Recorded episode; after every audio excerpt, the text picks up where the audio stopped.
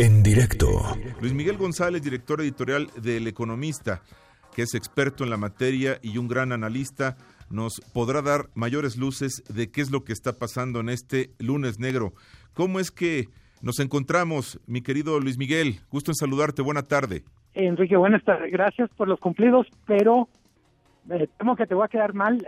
Se necesita más un chamán que, que alguien que haya seguido noticias. Es un día muy raro y lo único que de alguna manera nos preparó para lo que pasó hoy es lo que ya pasó ayer. Hay que recordar a quienes nos escuchan que los mercados prácticamente funcionan siete días a la semana, 24 horas. Entonces, lo del precio del petróleo ya venía avisado ayer, el movimiento del tipo de cambio ya estaba, entre comillas, marcado. ¿Qué es lo que sabemos? Teníamos ya una especie de incertidumbre acumulada y creciente por el coronavirus.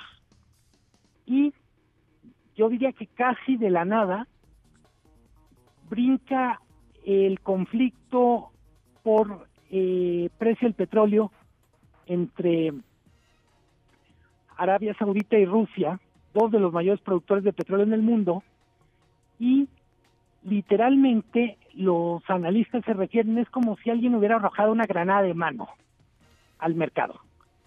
Un mercado ya muy complicado no es capaz de procesar un nuevo fuente, una, ahora sí, un nuevo foco de conflictos en el mercado petrolero.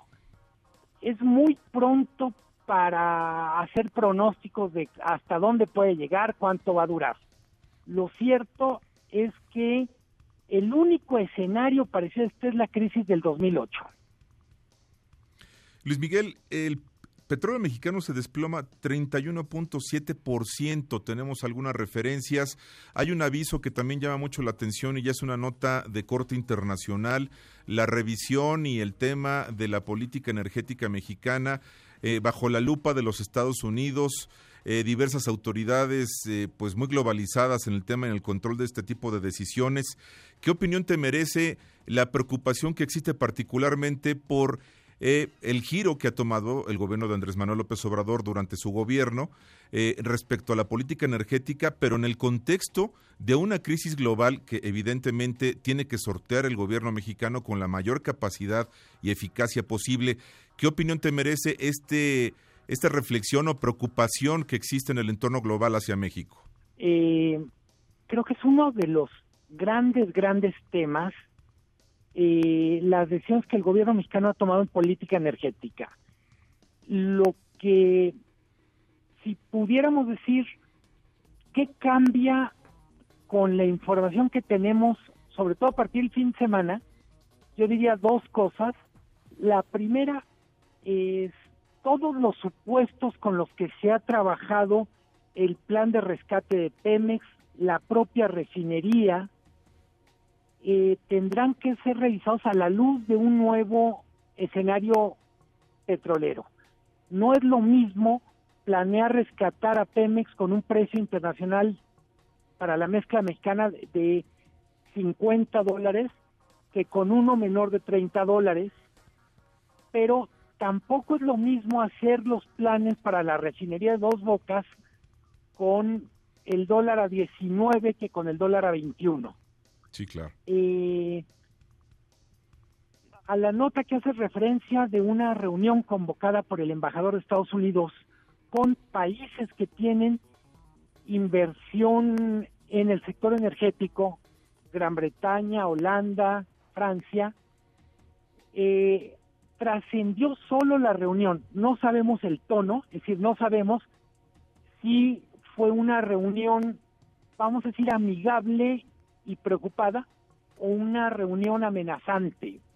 Pero lo cierto es que eh, el sector energético se abrió en el sexenio pasado, entre otras cosas como consecuencia de compromisos internacionales en el contexto del Acuerdo Transpacífico, el propio TEMEC.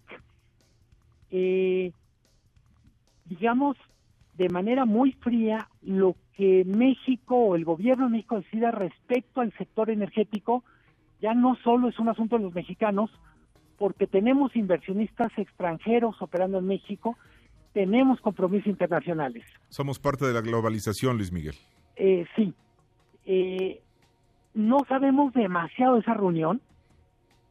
Es simbólicamente es muy relevante que haya ocurrido. Y probablemente en los próximos días tengamos más claridad de qué significa esa reunión. Yo insistiría, solo a partir de lo que está pasando en los mercados, eh, tendríamos que esperar del gobierno mexicano un, vamos a decir, mínimo una reflexión razonada de qué va a hacer con Pemex, qué va a hacer con el sector energético a raíz de los nuevos datos. Lo que el presidente dio a entender en la, en la mañanera de hoy es que su hipótesis es, que es, de que esto es pasajero. Justo, justo Luis Miguel, tenemos ese audio, te invito a que lo escuchemos juntos. Claro que sí. Ha habido una afectación en lo económico, en lo financiero, sí nos ha afectado. Lo mismo ayer tuvimos un problema porque no hubo un acuerdo en la OPEP y hay una caída en los precios del petróleo que nos afecta, que nos depreció el peso, pero estoy optimista, primero porque tenemos finanzas públicas sanas, buenas reservas, bueno, escuchar al presidente Luis Miguel eh, realmente nos deja claro que hay variables que él no puede controlar y esta es una de ellas, eh, la caída del precio del petróleo. Sin embargo, pareciera que eh, no podemos ser optimistas en pensar que se resuelva simplemente por un buen deseo, ¿no? A ver, tiene un punto de mucha razón el presidente y es México tiene finanzas públicas sanas y tiene reservas internacionales eh, para usar un poco en el contexto de la, de, la alerta por el coronavirus, yo diría, mm, su nivel de, nuestro nivel de defensas como país no es tan malo. No se parece en ese sentido a la crisis del 94, donde no hay reservas internacionales, donde había un enorme déficit público, pero también hay que decirlo, eh, la crisis del 2009 nos enseñó que aún teniendo finanzas públicas sanas, si viene un ramalazo de afuera,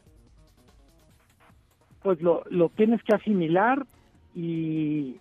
Ver para adelante y aplicarse para tomar buenas decisiones técnicas y solventar lo mejor posible, me imagino. Desde mi punto de vista, eh, a la explicación del presidente o a la respuesta del presidente, le falta un nivel de detalle sobre Pemex, insisto, en términos muy generales, una de las grandes apuestas de política económica este sexenio es rescatar a Pemex.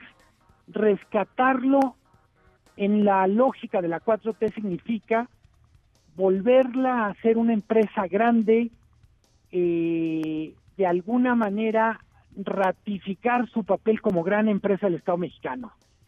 Los números que vienen después de una caída en los precios internacionales y del dólar, lo que nos indican es el, la visión de Pemex que nos presentó tendrá que ser corregida, probablemente mantener ciertas cosas como un Estado mexicano que, que no va a abandonar a Pemex, que no la va a dejar quebrar, pero definitivamente los sueños de grandeza respecto a Pemex no son sostenibles a la luz de lo que pasa.